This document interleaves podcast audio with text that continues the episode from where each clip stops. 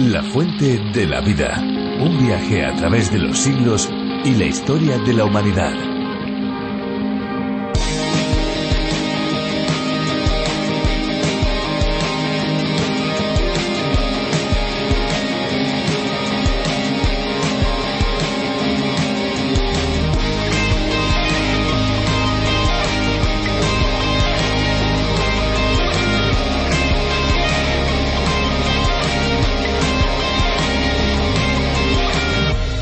La fascinación que tienen los niños por el agua es de todos conocida y es que no nos olvidemos que vienen de un medio acuático, se recuerdan esos nueve meses de embarazo, así que darles ese elemento para jugar y que de paso aprendan, experimenten, es muy positivo y por supuesto bienvenido.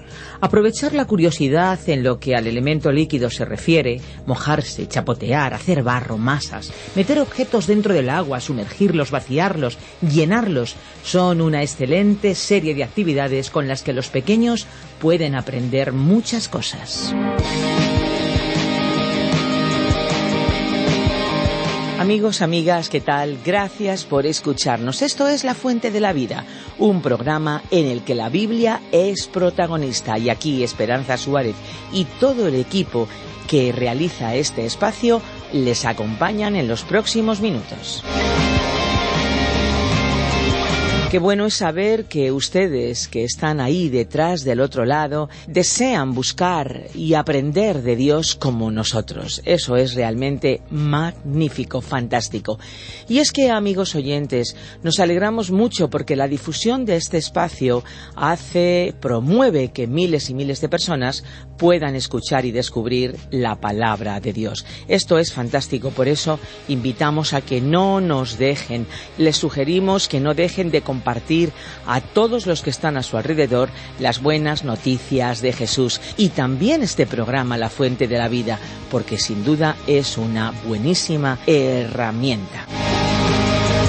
Y es que este espacio no es solamente un tiempo de curiosidades y de buena música, lo es principalmente porque el bloque central es la reflexión bíblica y a través de ella podemos aprender, podemos poner en práctica los principios de la palabra de Dios, algo que es posible hacer en nuestro propio idioma y en este caso en la versión para España. Estoy un poquito curiosa por saber qué parte de la Biblia descubriremos hoy.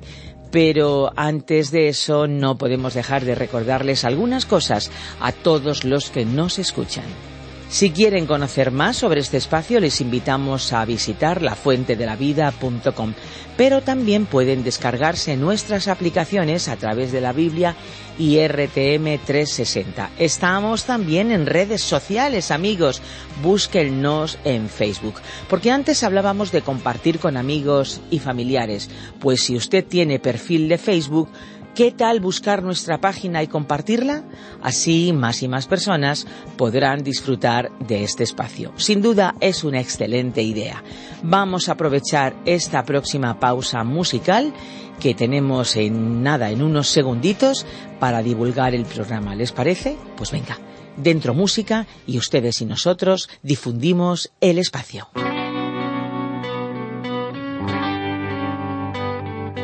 Hoy una nueva oportunidad. El ayer es pasado, el mañana es futuro y todo lo que tengo hoy es un día más para conocerte un poco más. Para andar de tu lado agarrado a tu mano sin miedo a este mundo y viviré cada día como si fuera el último. Disfrutaré cada día como el primero. Te entregaré todo lo que soy cada mañana, de que sale el en mi ventana. Voy a buscarte, encontrarte, pecho recostarme, mirarte, abrazarte,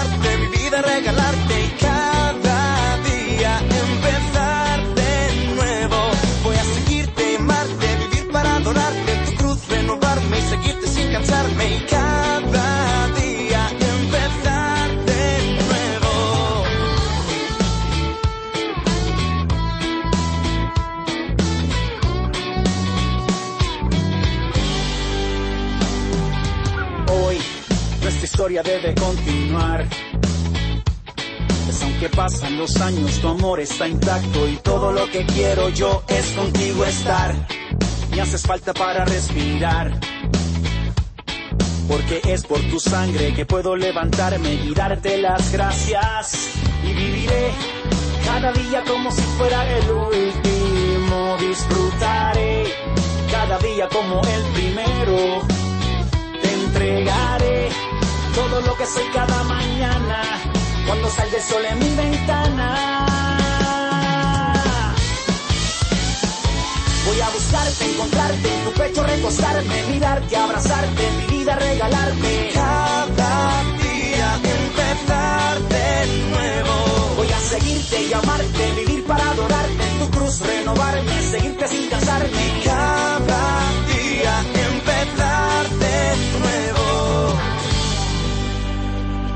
Apreté el botón y su riseta mi vida. Me paré otra vez en la línea de salida. Que esta vez correré con firmes y con cuidado para no tropezarme como hice en el pasado. Voy seguro con una nueva esperanza.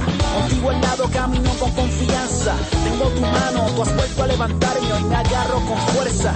Pues no quiero despegarme. Aquí voy a quedarme. Dice, y viviré cada día como si fuera el último. Disfrutaré cada día como el primero. Te entregaré todo lo que soy cada mañana cuando sale el sol en mi ventana. Voy a buscarte, encontrarte en tu pecho, recostarme, mirarte, abrazarte, mi vida regalarte y cada día empezar de nuevo. voy a seguirte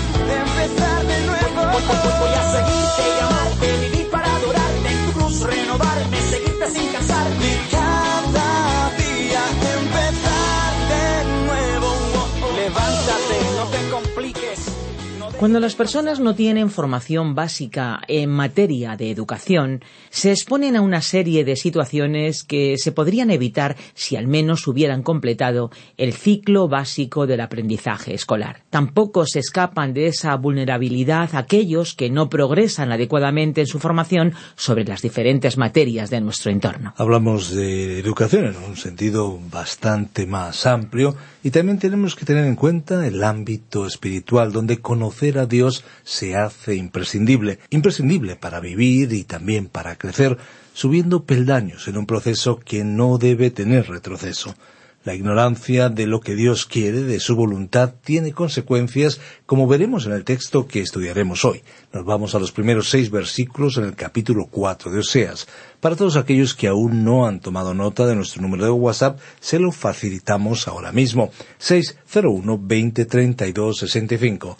Repetimos 601 2032 65 con el prefijo más 34 desde fuera de España. Agradecemos a todos aquellos que hacen posible que la fuente de la vida llegue hasta cada uno de ustedes con todos los materiales y bosquejos que les enviamos y les facilitamos. Escuchamos ya a Virgilio Bagnoli. La fuente de la vida. Nuestro pasaje bíblico de hoy se encuentra en el libro de Oseas capítulo 4, desde el versículo 1 hasta el 6. En nuestro programa anterior iniciamos el capítulo 4 de este libro y después de una introducción al capítulo, situándolo en el contexto general del libro, comentamos el primer versículo. Vamos a repasar lo que dijimos en dicha introducción y en el primer versículo para introducirnos mejor en los versículos que siguen a continuación en el texto. A partir de este punto en el libro de Oseas no veremos mucho sobre la vida personal y privada del profeta. En realidad, comenzando con los últimos dos versículos del capítulo anterior, la vida privada de Oseas se desvanece pasando a un segundo plano y el énfasis recae sobre el Señor y la nación infiel de Israel que se ha estado comportando como una prostituta.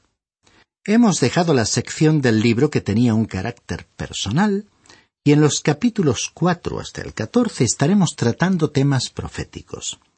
En primer lugar, veremos que Israel resultó culpable ante Dios. A partir de la desgarradora experiencia de su propio hogar, Oseas comenzó a hablar a la nación. Él sabía entonces cómo Dios se sentía hacia ellos. Todo lo que se ha dicho hasta este punto se ha expuesto de una forma general. Dios había dicho ellos han pecado, han actuado como una mujer infiel hacia mí. Entonces fue como si Dios fuera a conducirlos ante el tribunal para exponer ciertas acusaciones contra ellos y para probar dichas acusaciones. El mensaje del capítulo cuatro fue una denuncia de que Israel era culpable de anarquía, inmoralidad, ignorancia de la palabra de Dios e idolatría. Podemos comparar a este capítulo con el primer capítulo de Isaías, en el cual el profeta Isaías habló para el reino del sur, el reino de Judá, explicando en detalle las acusaciones de Dios contra la nación. Creemos que podemos comparar los pecados de Israel con los de otras naciones. Es cierto que la nación de Israel fue el pueblo escogido por Dios, y Él le entregó a ese pueblo la ley de Moisés. Sin embargo, tenemos que entender lo siguiente. La ley de Dios es su norma para cualquier nación que quiera ser bendecida, es decir, que quiera recibir sus bendiciones y prosperidad. Por lo tanto, podemos encontrar en general a los pueblos de la tierra culpable de las mismas cosas que Israel fue declarada culpable ante Dios cuando él judó a ese pueblo y los condujo al cautiverio. Muchos podrían estar en desacuerdo con esta afirmación y dirían bueno, nosotros no somos idólatras. Estimado oyente, la codicia es una forma de idolatría, y pueblos en su conjunto y multitudes de personas en la actualidad están impulsadas por la codicia. Podríamos decir que en cierta forma adoran el dinero y ansían disfrutar del poder, la notoriedad e influencia que el dinero proporciona a los seres humanos. Hemos llegado a un punto en el que casi no nos sorprende abrir los periódicos o enterarnos por otros medios de difusión de nuevas formas de practicar la corrupción en los niveles más productivos de las actividades comerciales. Podemos leer el libro de Oseas y señalar con nuestro dedo a Israel y decir es una vergüenza como ellos se apartaron de Dios.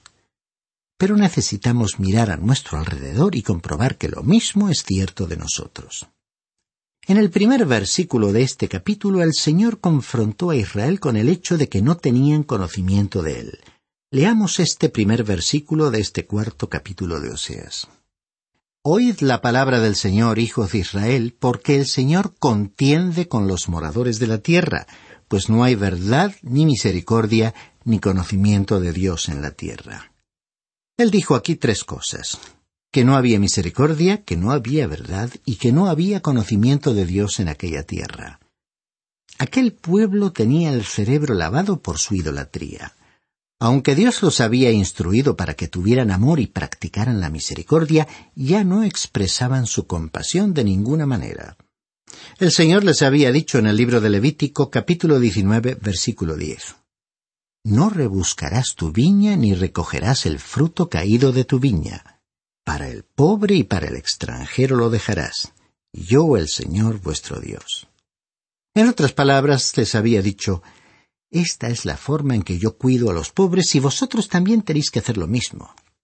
Pero el pueblo había olvidado aquellas antiguas palabras. Es que no había un conocimiento de Dios en el país y ya no eran misericordiosos, compasivos con los necesitados. Es posible que hubiera mucha religiosidad, pero sin un conocimiento real de Dios. Y ahora vemos que ellos estaban quebrantando los diez mandamientos. En el versículo dos de este capítulo cuatro de Oseas leemos El perjurio y la mentira, el asesinato, el robo y el adulterio prevalecen, y se comete homicidio tras homicidio. Al cometer cada uno de estos pecados estaban quebrantando los diez mandamientos de la ley de Dios. Usted puede ver por sí mismo lo que dice el capítulo veinte de Éxodo. No hablarás contra tu prójimo falso testimonio, no matarás, no hurtarás, no cometerás adulterio. Y todos estos pecados estaban siendo cometidos incluso entre familiares. Quisiéramos aclarar ahora un punto importante en relación con este tema. Dios les dio los diez mandamientos, que eran solo una parte de la ley de Moisés, a la nación de Israel, pero en ellos Dios expresó su voluntad. La Iglesia hoy no está bajo los diez mandamientos como si estos fueran un camino de salvación o una manera de vivir la vida cristiana, pero esto no significa que podemos quebrantar los mandamientos. Simplemente significa que Él nos ha llamado a un nivel más elevado de vida y nos ha capacitado para vivir por el poder del Espíritu Santo. Dios ha dicho no matarás, no cometerás adulterio, y hay otras cosas que Él ha condenado en la Biblia. Dios ha condenado la embriaguez y otros pecados ya descritos en otros pasajes tratados en nuestro estudio bíblico. Dios condujo a Israel al cautiverio porque ese pueblo resultó culpable de cometer pecados que Él especificó en su palabra. Hay naciones en esta tierra que incluyen poblaciones que tienen un conocimiento de Dios, en general, y otras que profesan otras religiones. Y hay naciones que tienen una tradición cristiana, pero eso no implica necesariamente un conocimiento de Dios. Algunas tienen muchos edificios dedicados a iglesias, construidos en todos los estilos. Realmente hay para todos los gustos. Los domingos puede observarse que un pequeño porcentaje de la población asiste a los servicios religiosos y muy pocas personas son realmente alcanzadas por la palabra de Dios. En muchos hoteles incluso hay ejemplares de la Biblia en las habitaciones, pero no sabemos cuántas personas verdaderamente los leen. Nos tememos que muchos de esos ejemplares ni siquiera habrán sido abiertos. La cuestión es que la Biblia circula libremente en una gran cantidad de países, más que nunca antes en la historia, y se vende a precios realmente asequibles. Pero nunca ha habido tantas personas que ignoran el contenido de este libro. Existe una ignorancia generalizada de la palabra de Dios. Aunque eso sí, no faltan observaciones críticas apresuradas sobre pasajes de la Biblia por parte de personas que ni siquiera han leído el contexto de los pasajes criticados, ni los pasajes paralelos o similares, e ignoran el trasfondo cultural en el que el mensaje bíblico ha sido transmitido. Incluso la vida de Cristo ha sido objeto de debate por personas que no han leído los Evangelios y los comparan sin haberlos leído, y creen ver contradicciones en vez de leer los relatos completos de los evangelistas y ser conscientes del carácter complementario de los registros históricos de los evangelios. El consumo creciente de alcohol y la embriaguez, condenada por la Biblia, puede compararse a la misma condición que existía en Israel en aquellos tiempos. Como es lógico, todo el mundo es consciente del aumento del costo de la vida, del lamentable costo en vidas, de las guerras, y también de sus repercusiones económicas y del elevado costo de la administración pública o del Estado. Pero ¿cuántas voces se alzan para criticar los tremendos estragos del alcoholismo y las drogas en la convivencia familiar y en la salud de las personas dominadas por el vicio? Nos ha inquietado el elevado coste personal y social de los trastornos mentales y físicos producidos por el consumo excesivo del alcohol y las drogas? ¿Y qué diremos de los gastos ocasionados por la atención a las enfermedades producidas por estos vicios y su incidencia en la vida personal de los ciudadanos? Lo que sí nos consta es la preocupación de las autoridades por estos temas, así como por los que afectan a la seguridad vial, a conductores y a peatones, y todos conocemos las limitaciones impuestas acertadamente por las autoridades de tráfico. Y como estos excesos afectan a la seguridad de los ciudadanos y a la propiedad privada, también constituyen una preocupación para las fuerzas del orden público. Por todo ello creemos que el púlpito cristiano nunca debería permanecer silencioso ante el pecado ni frente a ninguna violación de los diez mandamientos. El carácter de estos pecados y de otros y su dominio sobre el hombre y la sociedad no ha variado por el paso de los siglos desde la época de Israel del profeta Oseas en el año 700 a.C. Desde aquellos tiempos hasta nuestros días no se han registrado avances o novedades en cuanto a la práctica del pecado y sus consecuencias. Lo único que se ha elaborado y facilitado es la forma de practicarlos debido a los adelantos científicos de nuestro tiempo. Lo que sí es claro y evidente es que nadie puede practicar estos pecados y quedar impune, sea un individuo, una familia o una sociedad entera. La inmoralidad fue practicada en todas sus formas en las ciudades de Sodoma y Gomorra, que fueron juzgadas por Dios y destruidas.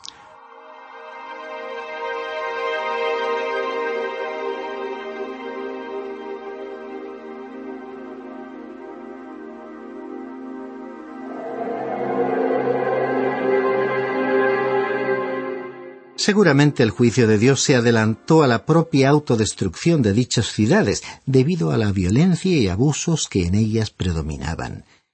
Y ya con una perspectiva histórica, diremos que los diez mandamientos han sido la base de cada civilización que ha sido cristiana, o por lo menos que se ha llamado a sí misma cristiana. Estimado oyente, los individuos, familias y sociedades, indiferentemente de la parte del mundo en que se encuentren, que se rebelen contra las leyes de Dios y continúen manifestando esa tendencia natural del pecado a la violencia y autodestrucción de las personas, incluida la destrucción del medio ambiente, están bajo la condena de Dios. En los tiempos del profeta Oseas, la condena de Dios para Israel fue la pérdida de su libertad y la conducción al cautiverio. Después de todo, ellos eran el pueblo elegido por Dios para transmitir al mundo su revelación. En este libro tenemos entonces una exposición de las bases por las cuales Dios juzga a los individuos y a las naciones. Lamentablemente uno de los motivos para que algunos púlpitos permanezcan en silencio ante estos temas es que raramente se estudia el libro de Oseas. Podríamos decir que este es uno de los profetas olvidados.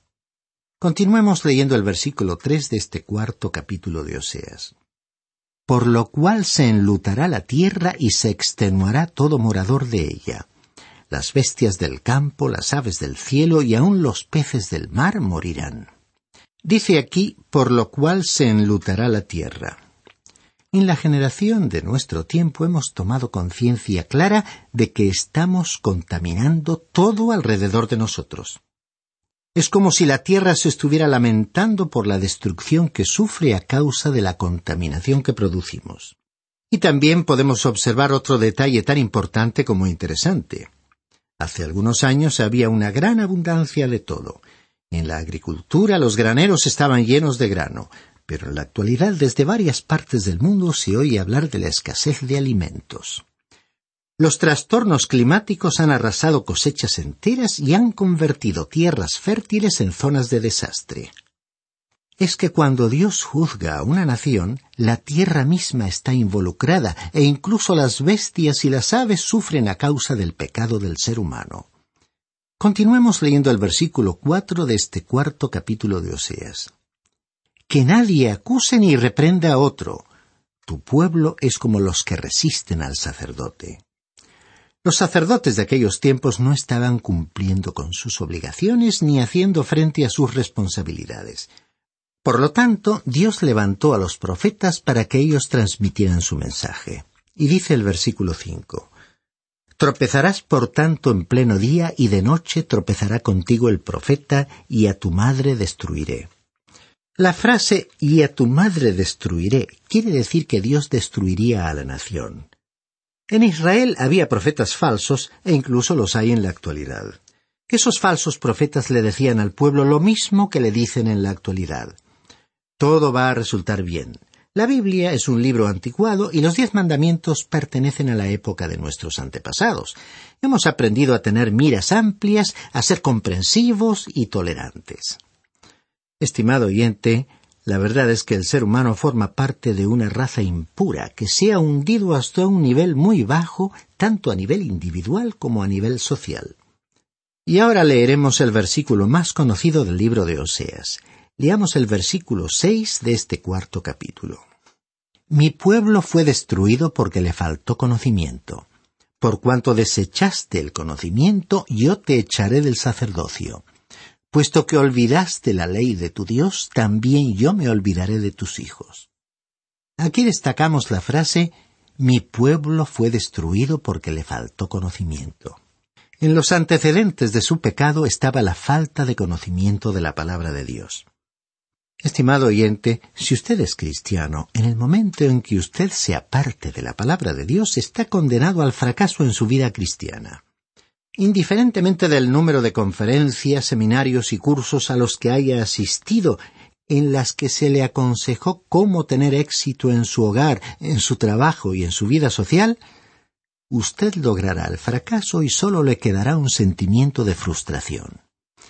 Este libro de Oseas expone con claridad total que nosotros no vivimos la vida cristiana por medio de estos artilugios y métodos, sino a través de un conocimiento personal de la palabra de Dios. Esta es la razón por la cual nos sentimos motivados a enseñar la palabra de Dios, incluyendo este útil libro de Oseas. Realmente los pueblos se destruyen por causa de la falta de conocimiento. El versículo seis comienza diciendo Mi pueblo fue destruido porque le faltó conocimiento.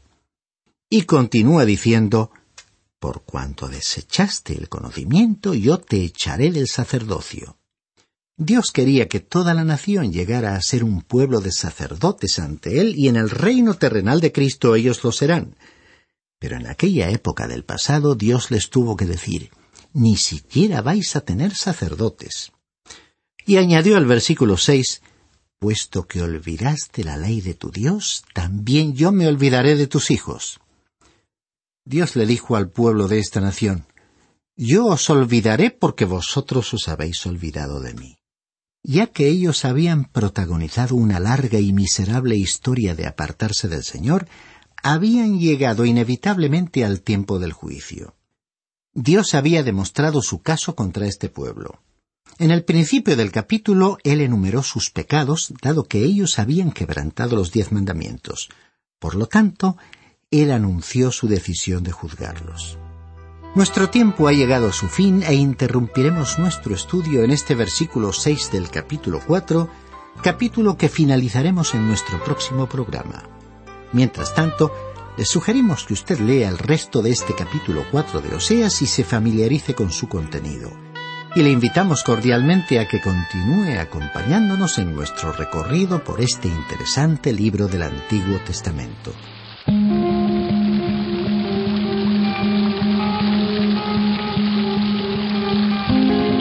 Y ya caminando hacia el final del programa de hoy, les damos las gracias por haber permanecido a nuestro lado.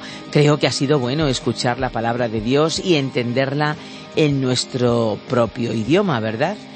Pero aunque estamos en la recta final del programa, también queremos cumplir con la promesa que les hacíamos al principio, darles nuestros datos de contacto pueden descargarse nuestras aplicaciones a través de la Biblia y RTM 360. Están a su disposición. Y para aquellos que utilizan las redes sociales, les invitamos a seguirnos por Facebook. Simplemente nos tienen que buscar. Si desean contactar con nosotros, nuestros números de teléfono son el 91 422 0524 y el 601 20 32 65. Recuerden que si llaman desde fuera de España deben pulsar el prefijo más 34 91 422 0524 y 601 20 32 65. Si desean enviarnos un correo electrónico, lo pueden hacer a info arroba info. Envíennos sus preguntas, sus sugerencias, sus inquietudes. Incluso, si ustedes no estuvieran de acuerdo con lo que han oído hoy, por favor, escríbanos, cuéntenoslo, info.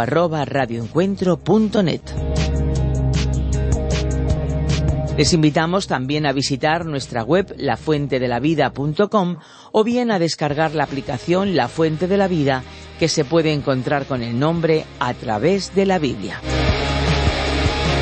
Siga con nosotros en este viaje apasionante por la palabra de Dios. Y así, ya les digo adiós, pero me gustaría que cada uno de ustedes que hoy nos ha acompañado recuerde siempre, siempre, siempre que hay una fuente de agua viva que nunca se agota. Beba de ella.